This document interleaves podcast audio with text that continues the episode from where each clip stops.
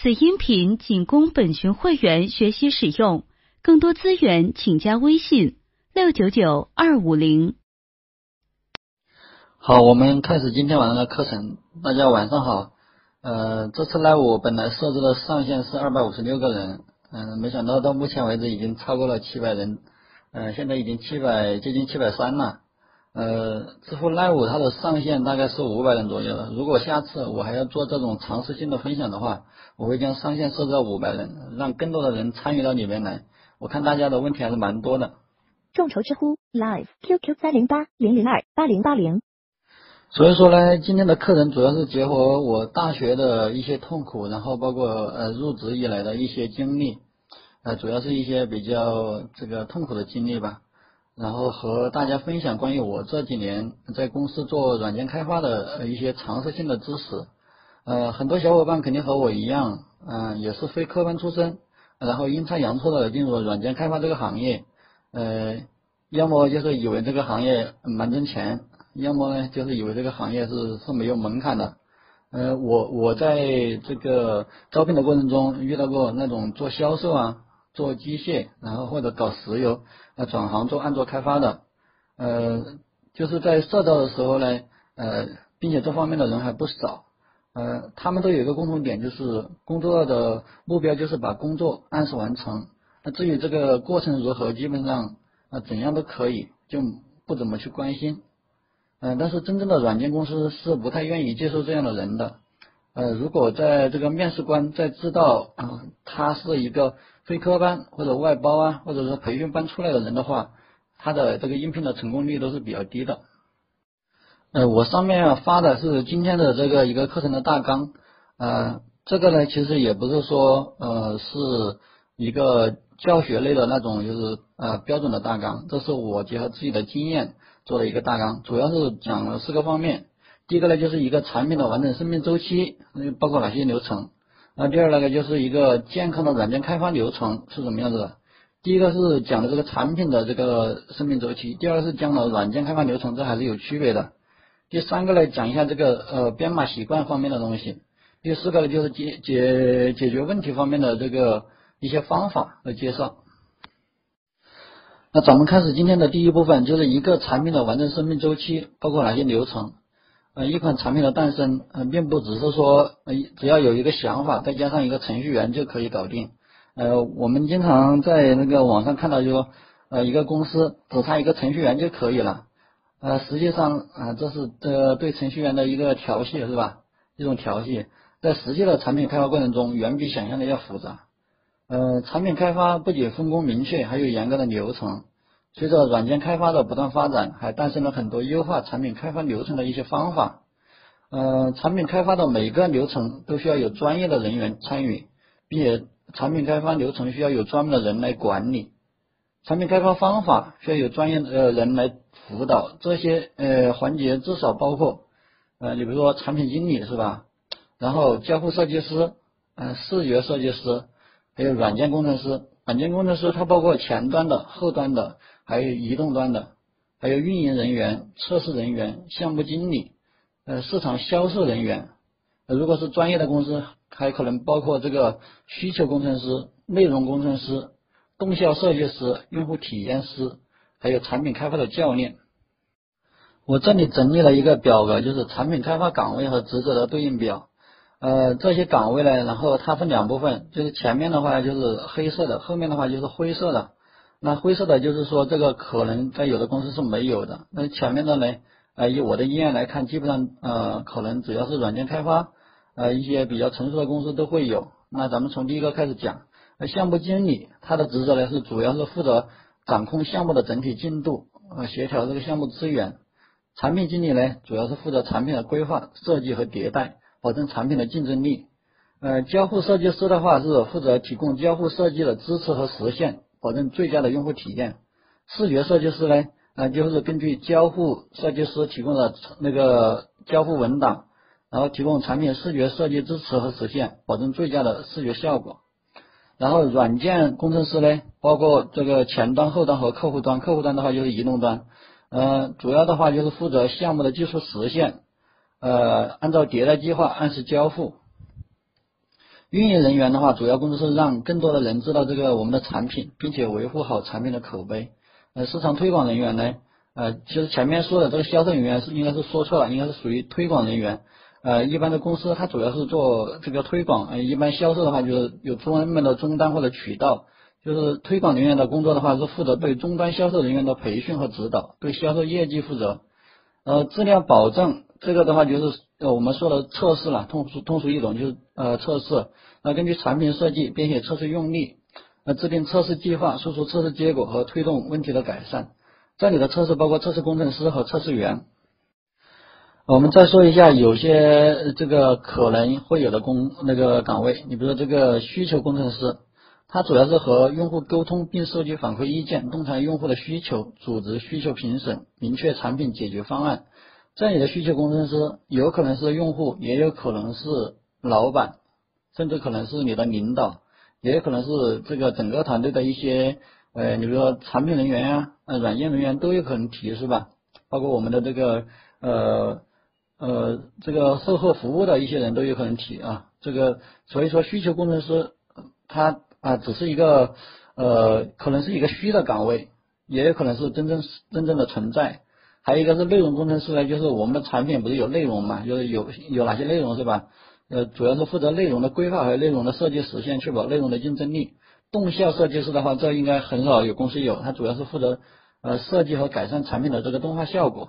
用户体验师呢，就是负责体验产品，并针对产品中存在的体验问题提出改善意见和改善方案。呃，然后产品开发教练呢，就是如果呃你的公司有做这种敏捷开发，或者是说这个呃 IPD 的话，它可能会有一些这个产品开发的教练去呃优化这个产品开发的流程。呃，一个这个产品开发的岗位大概就这样。那我们从流程上来理一下，应该是最先有这个产品的这个立项，然后呢，再有是一个需求的收集，这个需求的收集呢。呃，可能是围绕着整个产品的生命周期，然后需求收集完之后呢，然后就是一个产品经理对这个产品进行规划，他还原这个需求，然后产品规划之后呢，他可能有个文档，有文档出来之后，交互设计师就根据这个文档的描述去做这个真正的这个交互的界面，做完了之后呢，然后就是视觉设计师根据这个交互的界面去画图，画图之后，然后软件工程师啊，主要是去做这个实现。然后他把理那个需求呃理出来，然后知道要去做一个什么样的东西，啊，然后这个过程中，嗯嗯，我接着把这个讲完吧，就是还有一个就是呃我们实现了也需要测试去测是吧？但是有些岗位可能是贯穿到整个开发流程，你比如说运营人员，他从需求到这个产品到这个最后的这个呃发布之后的一些运营，他都要参与，因为他要对这个产品很熟悉，并且。有些需求啊，就是呃，呃，去满足这个运营人员的需求的，呃，还有这个市场推广呢，主要是这个产品发布之后，然后要去推广，然后其他什么动效啊，然后呃，用户体验呐，还有这个内容工程师啊，就是在这些环节里面去贯穿，也没有说具体的一个先后的这个顺序。讲完了这个呃，产品的开发的岗位和职责的对应的关系，我们接着讲这个。啊，产品开发的方法，呃，就我经历的来讲，主要有瀑布模型和敏捷开发。呃，关于瀑布模型和敏捷开发的这个特点和区别，可以看我刚才发的这一张图。呃，我们先说一下瀑布模型，就是这瀑布模型属于传统的开发方法，整个开发流程包括这个产品计划、需求分析、程序设计、编码实现、测试和发布版本。它的特点是有完善的产品设计，然后就是。很长一段时间的这个开发，开发完成发布后，整个开发流程就此结束，就是没有维护啊什么之类的，就很基本上很少。呃，这从我们这描述的呃这个呃里边就可以了解到，这个采采用瀑布模型开发的这个时间长，中途需求变更会导致开发周期不可控，还有呢就是整个项目可能非常大，想随时体验产品的话会比较麻烦，甚至根本不可能。再来讲一下这个敏捷开发，敏捷开发流程更适合于目前的移动应用开发。整个开发流程包括这个产品计划，然后再就是不断的这个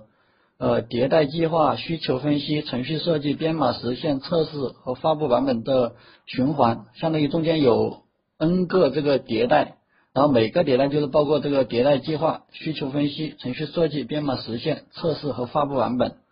然后敏捷开发的特点呢，就是最小化的验证，产品是迭代一个版本就可以发布。如果迭代过程中有需求的更改，啊，传销好掉头嘛，是吧？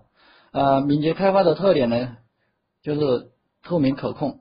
但是它也也有缺点，就是对人的要求会比较高。还有呢，就是会议特别多，呃，技术人员的工作经常被打断，呃，所以说呢，敏捷不一定代表高效，它只是说它比较灵活。敏捷开发有敏捷开发有很多种这个方法，啊，影响力比较大的主要有 Scrum 和这个极限编程。嗯，所以说呃，这个从上面的介绍可以看出来，这个瀑布模型的开发呃方法要求这个对项目要有可预测性，而敏捷开发强调的是可适应性。意思就是瀑布模型对前期的设计的要求会比较高，而敏捷开发呢是将设计的压力分摊到每一个版本的迭代中，强调是最小化的验证。第一部分基本上就讲完了，然后我做一下总结。我们主要讲了这个这个产品开发的岗位和职责的一个对应关系，然后还讲了这个两种这个产品开发的方法，一个是瀑布模型，就是敏捷开发。呃，我们接着呢讲这个第二部分，就是健康的软件开发流程是怎么样子的。我说一下我讲这个软件开发流程的目的啊，主要是这个让大家明白，软件开发并不只是编码就可以了。编码在软件开发流程中只是非常非常小的一部分，程序设计、白盒测试、技术评审、代码审查、版本管理、持续集成和程序改善和维护，都是在实际开发过程中非常非常重要的环节。呃，主要是这个结合本人的实际工作经验，我将完整的呃一个完整的这个软件开发流程总结成如下几个环节。呃，这里所讲的开发流程是基于敏捷开发这种呃开发方法的。呃，第一个呢就是完善的程序设计，第二个的话就是一个有节奏的版本迭有节奏的版本迭代，第三个是科学的版本管理，第四个是持续的版本集成，第五个是有效的改善和交互。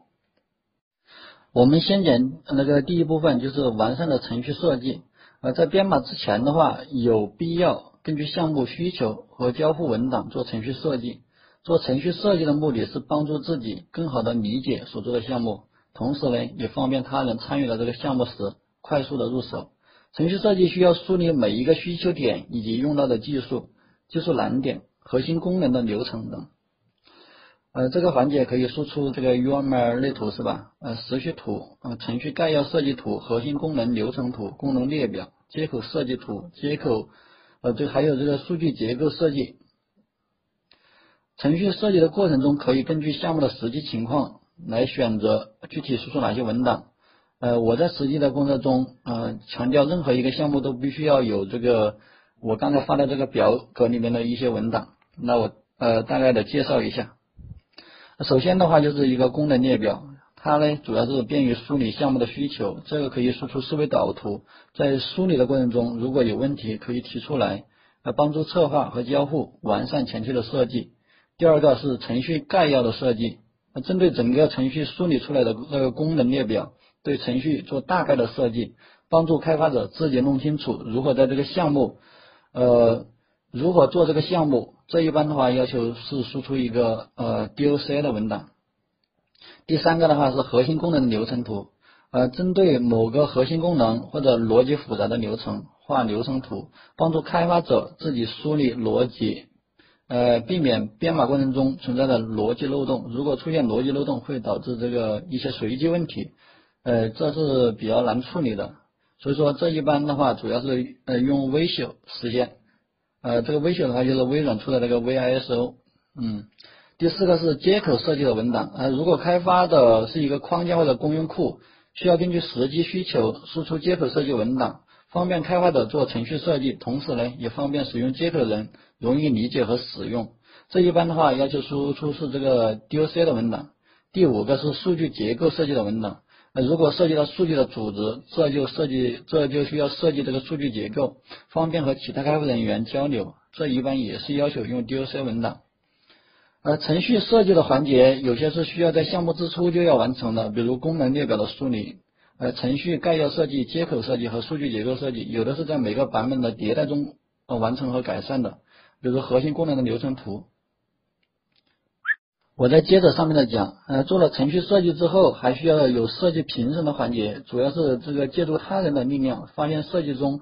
呃的不足和需要改善的地方，目的是帮助开发人员做好程序设计，避免设计中存在的逻辑漏洞。为了便于管理这些文档，呃，我的建议是将文档和项目代码放在一起，通过版本呃管理工具，你比如说 Git 或者 SVN 去备份这些文档。啊，比如在项目的源码中建立一个呃 DOC 的文件夹，专门用于存放项目相关的文档。呃，我们接着第二部分就是有节奏的一个版本迭代，然后完成了程序设计之后，就可以进入了呃这个我们呃所有的开发人员都比较喜欢的一个环节，就是正式的编码。呃，进入了编码环节之后，然后在敏捷开发过程中呢，这个的话就叫做一个版本的迭代。按照产品产品经理的这个版本规划，完成对应版本的功能。如果前期设计做得好的话，项目高内聚低耦合，版本迭代的这个过程是非常顺利的。但是呢，这有赖于这个前期的这个程序设计。所以说，程序设计是非常非常重要，是这个呃你要编码的顺不顺利，或者说你的这个模块稳不稳定，非常重要的一个前提。在这里有必要说一下，就是很多人抱怨开发的进度太紧，加班多，呃，根本没有时间做技术性的改善和学习。呃，我可以告诉大家一下我的这个经验，呃，这是我呃结合自己的一个工作情况总结出来的。呃，就是迭代的话，不仅要包括完成产品的需求、测试的需求、用户的需求、视觉改善的需求、技术性的需求，都可以纳入版本的迭代。上班时间的这个杂事太多的话，真正做迭代的时间就肯定是比较少，那你说你能不加班吗？那你你这个有需求变动，你能不抱怨吗？所以说我的做法呢是将所有的这个与产品相关并且需要消耗工作时间的事情全部纳入版本迭代，呃，当做需当都当做需求来处理，这样的话就会顺畅很多了，因为被打断的事情会就会很少嘛，与产品相关的事情全部都放入版本迭代了，但是呢，这个。最最重要的就是在这个产品开发的前端，就是这个产品经理，你要跟产品经理沟通好。还有呢，如果你们公司有项目管理的话，也要跟项目管理的人沟通好，把这个作为一个呃流程来做。这样的话，就是我们的这个版本迭代这个过程都会比较健康和顺畅了。接着讲这个第三部分，科学的版本管理。这里的版本管理就是说，这个相当于是代码的备份，就是。呃，通过 Git 和这个 SVN 这种版本管理工具去做。那我现在就开始讲了，就是在产品迭代的过程中，代码需要备份到服务器，呃，避免代码的这个丢失嘛。是呃，版本管理工具呢，就是专门做这个事情的。主流的版本工具有 SVN 和 Git，在实际项目中，这两个版本工具我都有使用过，还包括早期的这个 CVS，CVS 大家应该听说过吧？呃，如果是做敏捷开发的话，我强烈的要求这个大家使用 Git 作为版本管理工具，它支持多分支开发，并且呢，它是呃支持分布式的啊，它是属于分布式的。所谓多分支，就是类似于那个树树枝一样，就是仓库呢就是这棵树，然后每个分支就是树枝，开发的过程中树枝之间是相互不影响的。如果要合并不同分支的代码，就类似于倒着的树一样，树枝。汇聚在一起形成树干，这种分支开发模式，然后在敏捷开发中非常实用，因为会同时开发和维护不同的版本，可以将已发布的这个版本合并到主干分支，然后再创建一个分支作为开发分支。那所谓的分布式呢，就是除了服务器上存储一份代码之外，然后每个客户端啊本地也会存储一份。那如果服务器崩溃了的话，并不会影响客户端的正常开发，但对于这个客户端来说，分布式也会带来一个问题，因为版本管理工具的每个版本信息都会存储在这个仓库的数据库文件中，所以说整个仓库的话会非常大，占用客户端的空间，特别是一个人负责的项目比较多的话，他的机器里面那这个呃要留给这个版本管理工具的一个空间都比较大。呃，版本管理呢，除了这个代码备份的功能之外，还方便这个对代码的回溯，你比如说你要。呃，你觉得你这个改这个问题改出问题了，你想回到上个版本，那也是支持的。那这里所讲的这科学的版本管理，意思就是将这个版本管理作为日常，并且呢要合理的使用分支的这个概念，提高工作的这个效率和便捷性。接着讲这个第四部分，这个持续的版本集成。呃，我相信呃有一部分人肯定没有听说过这个持续集成，那在这里讲一下。呃，持续集成的话就是持续的编译版本，输出产品。这个持续可以是每天的固定时间，也可以是每次上传代码那个的时候呢，他去执行这个编译。它其实呢就是运用了敏捷的思想，敏捷开发是针对产品开发的。呃，持续集成可以说是一种敏捷的软件版本集成的方法。一个产品多数时候是多个人开发的，如果在发布前才开始整合版本的话，会有很多不稳定的因素，导致这个版本集成很困难。但是如果将版本集成作为日常，每天呃有改动的时候呢，都做一次版本变异。如果当天的这个版本变异有问题，就当天解决，不用等到这个快要发布的时候一次性的处理。这样既能保证这个产品的稳定，又能随时交付。我想什么时候交付就什么时候交付，只要我变异成功就可以了。那因为这个持续集成要求每天都要做这个版本集成，所以说呢，不能依赖这个人工来做，否否则的话就是太浪费时间了。有的公司自己开发了个这个持续集成平台，嗯，你比如说很多大公司它都有可能是自己开发的，但是呢，也有不少这个成熟的第三方工具，你比如说这个金腾式，只要配置好这个项目的仓库地址、编译脚本以及输出的路径，并且设置好编译的这个触发的时机，你比如说你是上传时触发，还是每天固定的时候那个去编译，呃，这个构建状态呢，并且还可以通过这个。呃，它的脚本呢，发送的这个邮件或者它的插件吧，然后构建成功之后呢，呃，只需要这个输出的路径去取这个编译生成的文件就可以了。呃，这是对于这个产品体验，这对于产品、对于视觉、对于这个呃老板、对这个测试都可以从这里取，所以说非常非常的方便，我们就不用呃来了一个人找我们要这个这个安装包的时候，我们都需要去编译一遍在本地，这这是非常非常麻烦的。呃，持续集成还有一个好处，就是同一款产品是多个人并行开发的话，通过持续集成的版本，呃，比通过某一个人，就是你比如说某一个开发者他在本地编译生成的安装包更可靠，因为本地编译不一定保证了同步了其他的人的代码嘛，还有可能和编译环境有关，你比如说这个签名文件这些，呃，假设哪一天这个开发人员离职了，其他人不熟悉打包流程，也没有他电脑上的这个开发环境，那就尴尬了。你比如说我们安卓开发中，呃，APK 需要签名，那如果这个签名文件不是通过服务器统一管理，而是由这个某一个开发人员来管理，并且每次编译都是通过他的这个环境来编译，那后面的维护会非常非常麻烦的。众筹知乎 Live QQ 三零八零零二八零八零。接着讲第二部分的这个最后一个呃点，就叫有效的交付和改善。这里所讲的这个交付，包括每次内部版本的这个提测以及外部版本的发布。只要是涉及到开发人员提供版本的，都可以称为交付。呃，必须要求交付的版本是可测或者稳定的，所以这个环节要求程序员必须做好这个程序自测，不能交付有问题的版本给测试或者那个发布到市场。呃，这里有必要提一下，就很多开发人员都没有自测的习惯，就是呃他把这个版本编译出来了，啥都不管，然后这就直接提提测给这个测试，然后测试去发现问题。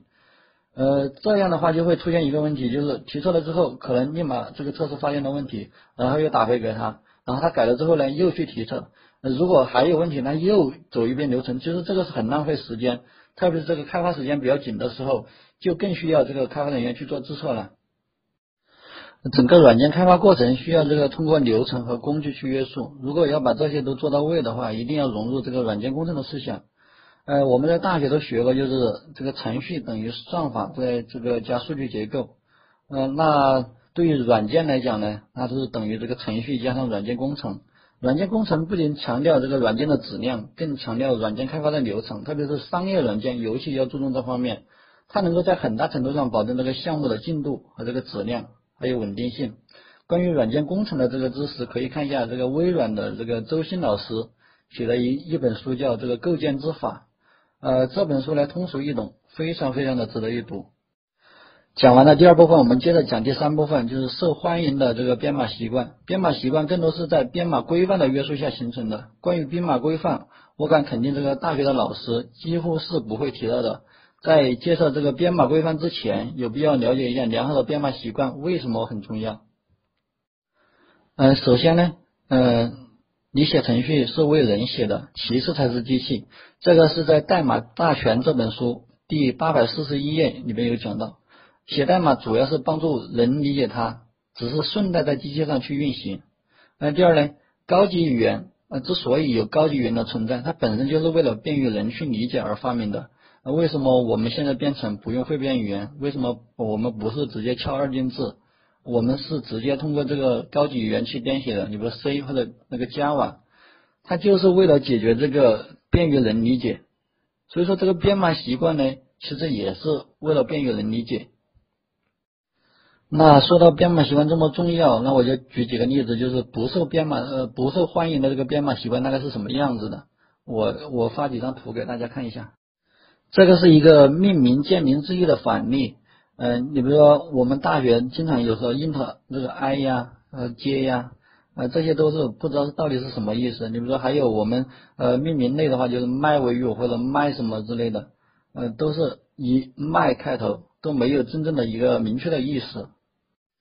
第二个呢是这个代码具有自说明这个功能的一个反例，你看这里它是一个 i 的方法，但是这里呢。呃，两个参数 num 一和 num 二是吧？都不知道是什么意思，并且呢，这个 add 我觉得也没有一个呃，它实际上是一个求和的一个功能，但是我觉得 add 的话应该有更好的词去代替，呃，不应该是直接是 add，但是我们通常呢 add 也是可以，但是这里的参数的话就非常非常的不提倡了。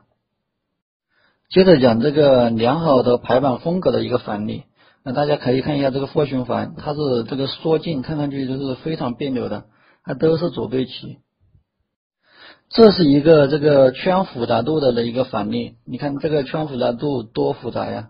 呃，首先它有一二三四，它有呃五个、六个方括号，六个大括号，所以说你看这个缩进，有这个最里边那个代码已经缩进了这个十几个这个 table 了。或者说这个三四十个空格呢，看上去是类似于锯齿状的，就是特别的特别的吓人。上面是一个这个有意的注释的一个反例，你看这个 int i，它注释的是一个整数，其实它不注释，大家也都知道它是一个整数。然后这一个 for 循环其实也是这样的，那注释是毫无意义的。呃，最后一个呢是一个名字，变量名呢或者方法名、文件名、工程名，嗯，只代表一种意思。一个代码块呢，只做一件事情的一个反例。你看这一个这是获得文件大小的，它又判断了这个字符串是否为空，又判断这个文件存不存在，呃，这个是不是一个文件，反正做了很多事情吧。然后，但是呢，它实际上这个方法的实际的一个意义就是获得文件的这个大小。其实这样写的很乱的。上面主要是对一些常见的这个。编码陋习或者说一些不受欢迎的编码习惯的一个介绍，大家可以看一下，你又是不是这个躺枪了？反正我之前也会有这种问题，但是自从后面听了这个编码习惯方面的课，那就改善的比较多了。嗯，第二部分的这个不受欢迎的这个编码习惯已经讲完了，那讲完了不受欢迎的编码习惯，嗯，大家看自己有没有中枪。就是反正我之前在没有接接受这个编码习惯的一个呃培训之前，其实很多也是躺枪了。呃，那讲完了这个之后呢，然后我们接着讲第三部分，就是受欢迎的编码习惯是什么样子的。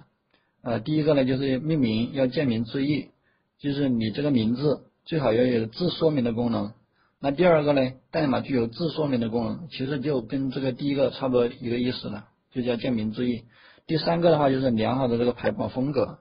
第四个是低的圈复杂度。嗯，怎么什么叫做圈复杂度呢？大家可以在网上去搜一下。呃，这个这个这个意思你理解了，其实对你写代码还是很有帮助的。那第五个是有意的注释，就不要什么地方都要注释。但是在我的这个想法里面，就是注释是越少越好的。呃，还有一个呢，就是一个名字，你比如变量名啊、方法名啊、文件名啊、工程名。呃，只代表一个意思，一个代码块呢，只做一件事情。大概这个就是受欢迎的编码习惯，就是这有这六部分来组成。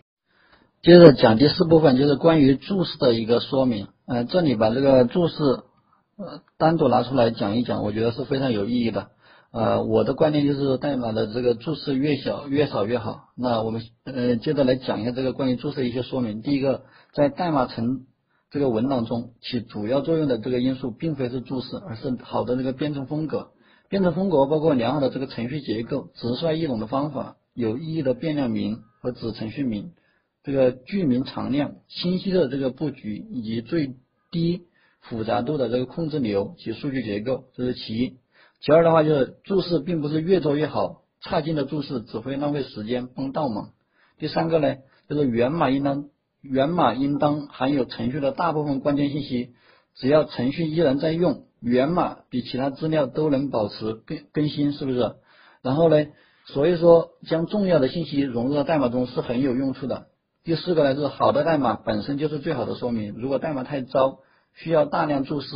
应该先试着改进代码。直到无需要过多的这个注释为止。第五个注释应该说出这个代码无法说出的东西，比如概述啊、用意啊或者代码的逻辑这些信息。我们接着讲第五部分，就是这个良好的编码习惯能够带来什么？呃，那首先肯定是这个背后挨骂的次数会少很多，因为你写的太差的话，就是别人维护起来特别困难，特别是你这个写的代码太复杂，就像刚才讲的这个方法。里面做的事情太多，那别人看的这半天都看不懂，那可能会挨骂的次数会很多。第二个就优秀的这个编码，就像通俗易懂的语言，与人沟通合作时就是会顺畅很多。第三个呢，这个代码更容易维护。呃，这个第五部分大概就到这里。这个关于编码规范，推荐一本书，就是高质量的 C、C 加加编程指南。嗯。这本书呢是这个林瑞博士写的，大概写了好久了。然后我从大学就有了解过，但是真正的呃对我感觉到有用处的话，是在这个工作一两年之后。那还有呢，就是代码大全的这个第三十二章，这个自说明代码这一章，呃也是非常值得一读的。前面三部分已经讲完了，我接着讲第四部分，就是科学的解决问题之道。呃，我在设置的时候呢，呃。我经常会问这个面试者一个问题：当你遇到这个技术问题是怎么解决的？或者说你是如何解决一个 bug 的？问这个问题的目的就主要是考察这个面试者独立思考的能力以及这个他解决问题的一种方式。啊，对于设置的开发人员来讲，他们有一定的工作经验，考察潜力和能力只是非常呃小的一部分，更多的是呢考察他解决问题的方式。这样，就算他能力不是特别厉害，只要能够独立解决问题，都是可以考虑通过这个这个技术面的。但多数的回答，嗯，都是说有问题的话，他在网上搜，很少有令人这个满意的答案。嗯，我首先讲一下这个解决问题的一个流程，嗯，包括这个解 bug 呀，然后生活中做什么事情呀，或者帮助他人解决问题啊，啊，都是可以按照这个流程来的。那大概流程呃总结如下：首先的话就是了解问题，呃了解了问题之后呢，就是去定位这个问题，找到这个问题，找到这个问题之后呢，然后就去分析嘛，看这个问题是怎么出现的，是不是？然后分析完了之后呢，然后就去着手解决，通过各种方法去解决它。解决了之后呢，你还要验证，看你这个解到底解决了没有，导致其他问题没有。大概流程是这样子的。那我做一下详细的解释。那了解问题呢？呃，主要是通过 bug 描述或者日志信息，知道具体是什么问题。呃，定位问题的话，就是通过工具检测分析，定位在什么地方存在性能问题。如果很难定位，可以采用排除法。所谓的排除法，就是屏蔽部分代码，看现象是否仍然存在。如果还存在，就说明被屏蔽的代码没有问题。这样逐渐缩小问题的范围。呃，分析问题的话，就是找到问题之后，分析针对这个问题该如何解决，确定解决方案。呃，分析完问题了之后，就要去解决问题。解决问题的话，这个就没什么可说的了。如果是自己无法解决的话，就需要借助搜索引擎。呃，你遇到过的问题，可能很多人都遇到过，并且极有可能已经被解决了。那最后呢，就是验证问题，保证每一次改善都是有效的，没有产生新的问题，保证产品的稳定，这是最最重要的。解决问题的流程就讲完了，然后接着讲第二部分，就是常见的解决问题的方法。这个方法呢，就是大家所说的解决问题的一个方法。这方法我总结了大概有五部分：第一个是通过打印，啊，第二个呢是这个通过调试，第三个呢就是通过排除法，第三个呢叫第四个呢叫小黄鸭调试。这会儿来给大家讲一下，待会儿。第五个呢是借助这个搜索引擎，第六个呢就是线上或者线下去寻求帮助。呃，打印这个方法为什么会优先于这个调试呢？因为呃，在多线程或者多进程间的话，去做这个调试是比较麻烦的。但是打印的话呢，呃，它是什么值，打印出来就是什么值，所以说会非常方便。但是呢，对于这个正式的 Redis 版本的话，建议是把打印去掉，因为在某些时候打印是需要耗时的，耗时就会导致你的程序运行不流畅。呃，接着上面的打印说，除了这个打印耗时之外，都是。呃，还有就是你下载版本不应该暴露更多的信息给那个用户，或者说一些其他的开发者，呃，他们可能通过这些打印信息，呃，能够得到更多的这个信息，或者能够去呃分析你的 APK 或者你的安装包，所所以说呢，下单的一定要去掉打印。第二个讲是这个断点调试，呃，关于调试呢，这个就没有什么呃很详细的这个介绍，因为网上都已经有很多资料，呃。调试是每个开发者都必须要具备的，但是我建议呢，呃，优先使用打印，为什么呢？调试其实我觉得，呃，效率不是很高，因为它要每一步都要去跟，然后呢，你可以，当然你可以跳出，但是我觉得的话，就是它最最主要一个优点就是可以实时的查看这个呃每个属性的值。但是的话，它对于多线程呀或者多进程之间这个调试其实不是很方便，特别是这个多进程之间，多线程的话其实也是不准的，还有时候跳不进去。呃，排除法的话，一般就是讲的二分排除法，有时候是随机问题或者通过打印或者调试不能确定具体的这个原因的时候，就可以采用这个二分排除法。呃，删掉一部分代码嘛，然后看这个还有没有这个现象，如果还存在这的话，就继续删除一半的代码，然后逐步缩小这个问题的范围，这就是所谓的排除法。呃，接着讲这个小黄鸭调试法。小黄鸭调试法呢，其实这个伯乐在线里边有一篇文章有介绍。呃，所谓的小黄鸭就是有一个典故，就是他们的开发人员是哪个公司的开发人员，他遇到问题，呃，他他解决不了的时候，他就。好像是对着那个小黄鸭，他买了一个玩偶吧，然后对着它自言自语，然后接着这个问题就解决了。其实我们生活中很多时候也是这样，呃，有时候呢，呃，当一个问题没有线索的时候，你自己去描述它或者自言自语的时候，就有了解决方案。这里所谓的小黄鸭呢，就是建议你在这个电脑前面摆一个这个小黄鸭，或者说一个可以对着讲话的一个东西，然后你对着它讲呢，然后你的思路就出来了。所以这个也是一种。自我解析，把这个问题去分析的一种方法吧。还有呢，就是这个借助搜索引擎，呃，搜索引擎的话，我建议优先使用谷歌。然后主要是你使用了谷歌之后，你就呃不想去使用百度了。为什么呢？它会大大提高你的工作效率。因为使用谷歌搜索的时候呢，你如果关键词用的得当的话，第一页就能找到答案。但是如果用百度呢，你可能要翻好几页，因为百度通常是在呃前面是这个推广。后面才是真正的内容，呃，并且呢，百度有些链接啊，你点开可能是广告。最后一个就是这个线上或者线下的求助，线上的建议多使用这个论坛或者 Stack Overflow 或者高质量的这个 QQ 微信群，实时性当然是这个即时聊天工具也是比较高的，像这种论坛啊 Stack Overflow 啊可能会慢一点。线下的话就可以多问一下那个同事。我再和大家一起那个。呃，回顾一下这个常见的一个解决问题的方法。呃，首先是一个打印的方打印的方法。第二是呢，这个断点调试。第三个的话就是排除法。第三个呢就是小黄鸭。小黄鸭的话就是自言自语的那种。呃，第五个就是这个借助搜索引擎。第六个呢就是线上线下的这个求助。呃，今天的课程呢大概就是这个样子。然后的话，基本上我把这个。一些该讲的东西都讲了，我再回顾一下。第一个呢，就是这个介绍了一个产品的完整生命周期，包括哪些流程，重点介绍了就是呃。这个各个流程涉及的这个岗位和这个每个岗位的职责。第二是呢，介绍这个产品的开发方法，包括瀑布模型呀、敏捷开发，他们的优缺点、他们的特点都介介绍了。第二个呢，就是软件开发流程是怎么样子的，主要有五个部分：第一是完善的程序设计；第二是有节奏的版本迭代；第三个是科学的版本管理；第四个是持续的版本集成；第五个是有效的这个改善和交付。第三部分呢，讲上了讲了这个编码习惯的一个问题。那，首先讲讲了这个编码习惯为什么很重要，呃，第二呢，讲了这个不受编码不受欢迎这个编码习惯是什么样子的，第三个呢就讲到了这个受欢迎的编码习惯是什么样子的，第四个呢讲了这个关于注释的一些呃介绍和说明，第五个呢就是呃讲了这个良好的编码习惯能够带来什么，最后一个就是讲了这个科学的解决问题之道。我首先讲了这个解决一个问题的一个流程，第二呢就是讲的这个常见问题的一个解决方法。呃，解决方法呢包括有好几个，第一个呢就是这个呃打印，第二个就是这个调试，第三个呢排除法，第三个第四个就是这个小黄鸭，第五个就是借助搜索引擎，第六个是线上线下的求助。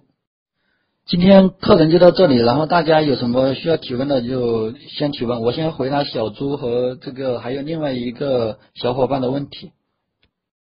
小朱，你说的这个最后一个举例啊，嗯，其实我自己举这个例子的时候，其实呃也是有一些疑问的，为什么呢？因为其实呃我们平常写这个方法就是这么写嘛，但是我还有改善性的意见，为什么呢？因为你这个方法的核心是 get 这个 file size 就得到文件的大小，但是你多数的呢是在做判断文件的一些属性。你可以有两种方法，第一是呢，呃，获取文件的大小，把名字改一下，这个方法不要叫这个名字，呃，也可以把前面的这个判断啊放在外面去，然后再取一个方法名。你有这个 get file size 呢，就是纯粹的做 get file size。还有呢。就是你把这个前面这个三个方法合成一个方法，但这个方法呢再封装一次，就是叫 check 这个文件是否合法，然后最后才是这个这个在 get file size。我的意思，举这个例子的意思，并不是说这个方法就是现有的这个方法有多恶劣多恶劣，就是多不好。我说的意思，它还可以更好，并且呢，呃，它的好的话是就是真正的就是能够做到见名知义。并且呢，一个代码块就只代表一种意思。其实我们有时候做单元测试的时候，你碰到这种方法就是很难去做单元测试。可能呢，可能是我的这个例子举得不好吧。但是呢，呃，大家首先要理解，我我需要表的意思是一个名字只能代表一种意思，一个代码块呢只做一个事情。还有有的小伙伴说，呃，解决问题的一个流程应该是先搜索啊。嗯，这个我不知道大家的想法是什么样子的。那你先搜索，那你还有思考的这个过程吗？我只想说这么一句啊，就是你自己去思考思考啊。呃，我就不想说太多了。嗯，岔路口你好，你提到这个问题，其实不只是你有遇到过，其实我在这个面试，还有还是社招的这个面试过程中，都有遇到过这种问题，就是说有的人这个项目经验不多。然后的话，问他问题呢，他有可能是不懂装懂，这是一部分。第二呢，他就直接说不懂，啥啥也不思考。啊，我说这个例子的意思呢，就是说，假设你没有实际项目经验的话，呃，你可以别人问你的问题的时候呢，你可以就是说，去清晰的表达你的这个思路，你是怎么想的，也不一定，其实问你主要是。问你这个解决问题的能力或者你学习的意愿嘛，并不是说真正的你做了什么东西，那他就是问了什么东西，不是这样的。所以说，我觉得这个这一点非常重要，就是说你一定要在你无法回答他正式回答他问题之前，你要把你这个解决问题的思路啊和你怎么想的表达出来，清晰表达出来。第二呢，一定要诚实，你不要说你不懂装懂，特别是特别忌讳那种猜猜问题的。你你就是你不懂的话，你还说哎，难道是这样？难道是那样？其实，如果你想一下，你是面试官，你也肯定不会喜欢这种人的吧？想加微信群的可以关心关注一下这个呃这个二维码，这个二维码是咱们的公众号，里面的话有每一篇文章都有详细的介绍如何加群。呃，这个群的话，目前大概有几千人了。然后的话，我们有专门的小编，就是景方哥，你加他的话，呃就可以，他把你推到推荐到呃我们的这个群里面，把你加到我们的群里面。我们目前有两个群，一个是干货分享已经满了，然后大概几天就满了。现在还有一个群呢，就是呃专门技术交流的，大概有三百多个人左右。罗杰儿你好，我的建议是你先按照自己的思路，然后去做一下设计。但是设计完之后呢，你先不要开发，然后你再看一下别人的这个设计。这样的话，就是你就可以知道，然后别人的思路和你的思路的差别，呃，你的思路和别人的思路的差别。那这样的话，呃，就算你最后你不采用你的，但是你也知道你出现了什么问题，这个你自己是一个进步。呃，很多人他觉得这是一个浪费时间的过程，但是我觉得不是。呃，你主要的话，其实你做任何一件事情，假设你做了这件事情没有进步，你只是说在收入上有一定的体现，那你做这件事情的意义在哪里呢？呃，你工作了三年和别人工作三年，那的区别在哪里？更多的是在于你这个思考的深度和思考的这个频度。其实一个人懒不懒呢？不能看他的一个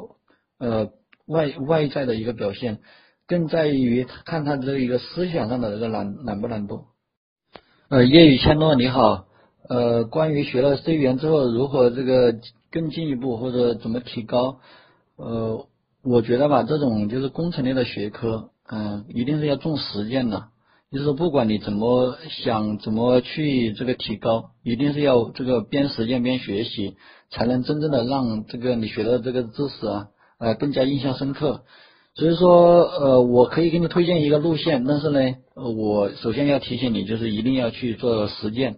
那如果学了 C 语言，你想走 C 语言这一块的话，那有很多方向可以去做。第一是做这个嵌入式的一个开发。呃，这个最以后的终极方向呢，就是做这个呃底层，或者说进入方案公司。呃，比如说我们公司做手机的，那那就可能就是 DSP 啊，是吧？那做方案公司，那你可能就是呃去做一些方案的一些，呃，特别是一些什么呃 MTK 的方案啊，它可能有一些像一些图形库啊，一些核心的库啊需要去调，然后这这个都是属于这个 C 语言去开发的。安卓开发其实也有一部分 C 语言嘛。呃，如果你做应用开发，可以通过 GNI 去开发的，是不是？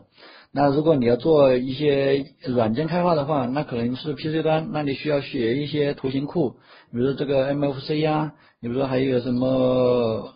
这个 QT 呀，都可以去学习的。郝宇你好，就是关于安卓的商业级的这个案例啊，其实很多很多。呃，你给我举个例子，就是慕课网，慕课网里面有不少，还有他有一些培训班，他开放了一些免费的课程。嗯，还有呢，就是这个有一个叫陈什么，之前我学习就是通过他的那个这个课程入门的，他讲了一个加夫安卓的，还讲了一个什么安卓的一个课程，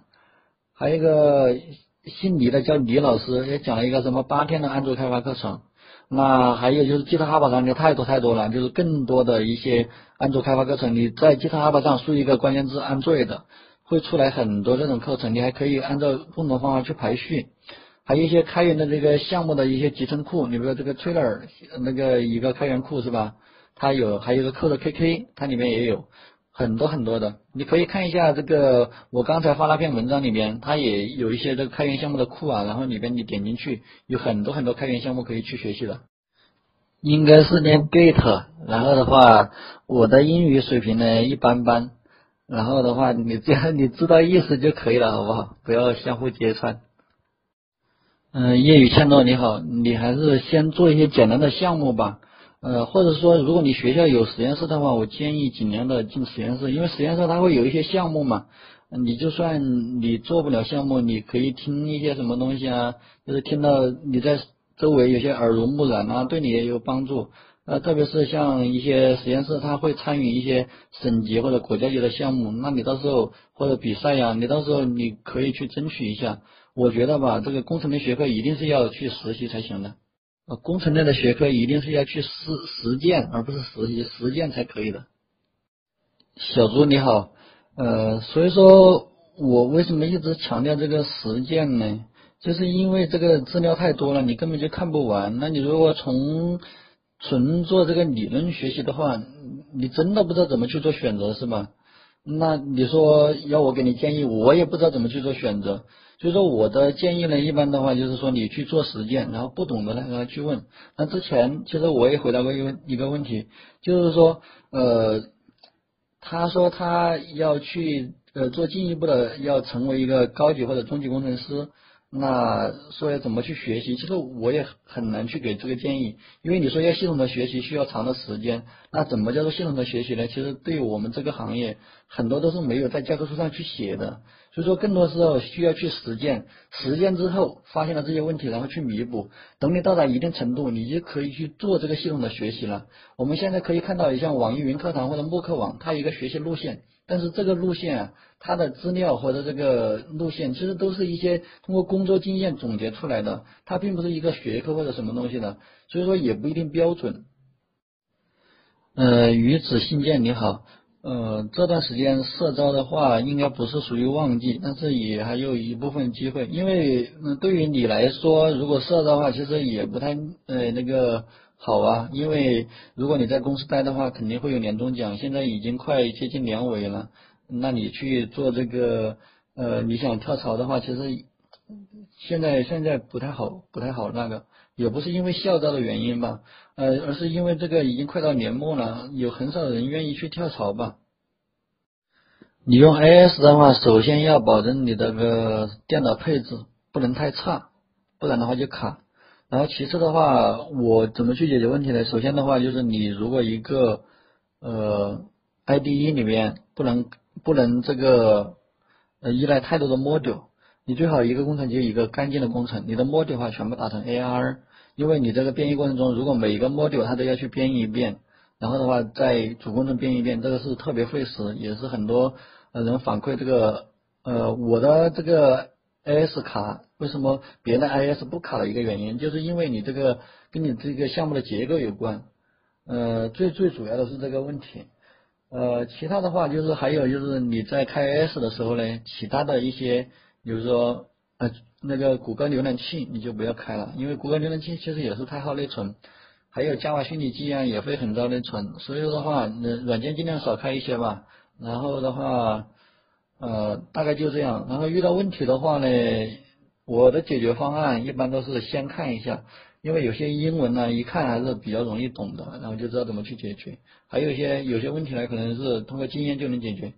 呃，如果解决不了的话，那可能就是需要去网上搜了。但是我一般都是因为因为是英文嘛，我一般都会通过 Google 去搜。其实搜到的话，多数问题能够解决。但是 AS 呢，它有个问题，就是因为你的 Grid 版本和 AS 的版本啊。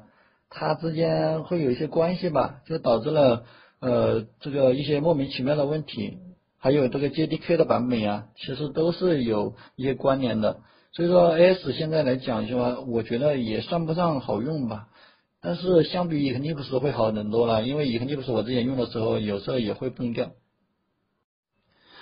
工具嗯就像这个法律一样，就是你只是顺便的，就是去用它。呃，用需要的时候，然后去了解它，你不要这个就是真正的专门去学它。你说我们这么多人，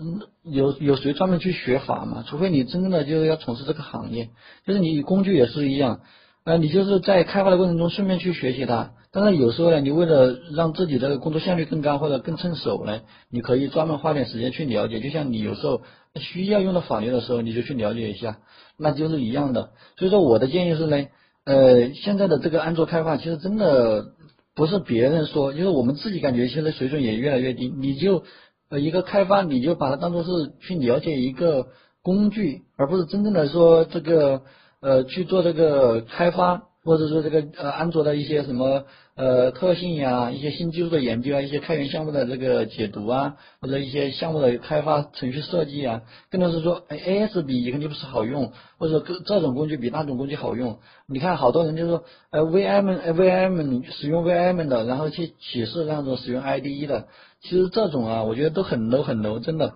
不要因为一个工具，然后就感觉自己很有逼格。但是的话，如果这个工具用的趁手的话，我觉得还是比较方便的。就是用的用什么用的趁手就用什么嘛，也不一定谁说呃有多好有多不好，我觉得差不多的。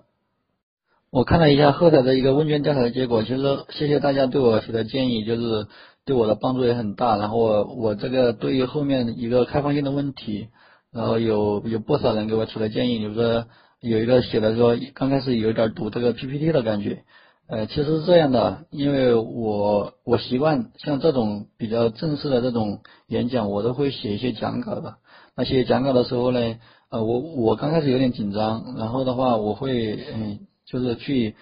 照着这个文档啊，然后有一些理解，然后再去呃去说。所以说的话，刚开始可能是有点这个读 PPT 的感觉，这也是我做的不好的地方，我以后会改善。还有的话就是有的人。呃，提讲更多的一些干货。那关于这干货呢，其实我的关注我的人都知道。你比如说，特别是我知乎专栏或者简书上面有很多很多，还有我们的微信公众号里面，其实我发的第一篇和第二篇文章全部是干货。呃，你们可以去关注其他方面，因为如果这些东西嗯，在我这个课程里面来讲，因为时间非常有限，我每次虽然说是讲四十五分钟，其实都是超过了。呃。还有呢，就是有个小伙伴他说，呃，应该要有侧重点。其实我觉得讲的挺对的，因为我每次讲其实都是，呃，保证这种大而全或者是这种通俗易懂。但是我觉得话应该要侧有侧重点，你说哪方面最重要啊？其实更多的时候这就是一个经验的分享嘛。我后面的话我会注意这一点的，谢谢你们。呃，李玉成你好，呃，我有一个观点啊，就是可能跟别人不一样。呃，我的想法是这样的，就是，呃，视就是你的视野的广度比你呃深入某一项技术更重要，特别是做应用开发的。为什么这么讲呢？呃，你了解的东西多，那可能的话就是你就算你没有做过，你也知道去用什么关键词去网络上搜索。为什么呢？因为现在的话就是资源这么过剩，是吧？就是我们很多时候没有好好的利用这个互联网。那我更多的时候，其实我前面已经也介绍了，你更多是一种解决问题的方法。那就除了解决问题的方法，你说要深入某一项技术，我觉得它的优先级应该是低于这个去扩展这个视野的。比如说，就拿我来讲，其实要说我精于某一门，我可能也会精，但是相比于那种大拿来讲，我觉得也不算太精。但是我的视野广阔呀，我虽然在东莞这个地方，但是我了解的东西比其他的人也不少，基本上就是。像我在做一些业务的时候，我都能提出一些改善性的意见，因为我知道的多。但是你说要精要精哪一项技术的话，呃，这个学习的东西太多了。你你是因为某一项感兴趣你去精呢，还是说你因为工作需要去精呢？那你精了之后，然后你接着去怎么学习，其实都是没有那种引导性的东西的。那这也只是我一个观点啊，不一定大家都是这么认为的。但是的话，可以供你参考。特别是你没有想法，或者是说比较迷茫的时候，但是呢，我说了，这个只是说我的观点，并不是正确的，并不一定是正确的。东莞比较好的公司就是我们步步高系，就是 vivo、oppo 和这个教育电子。但是 vivo 和 oppo 呢，在其他的呃地方也设了这个分公司嘛。嗯，还有的话就是幺幺五网，反正现在也好像也不怎么样了。然后还有一些其他的小公司。你说要整个。呃，这个 IT 环境我觉得是比不上，嗯，就是北上广的。然后的话，在二线城市里边，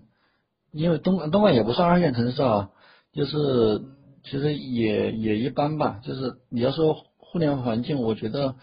或者 IT 环境啊，这种在东莞就基本上排不上号的，我觉得。小朱你好，这得看你做什么了。就是你做安卓应用开发，其实很多东西都有现成的，因为按那个 Java 里面的 API 呀都给你封装好了。那你如果要做底层的话，但是对现在来说，就是涉及到这个算法的呃东西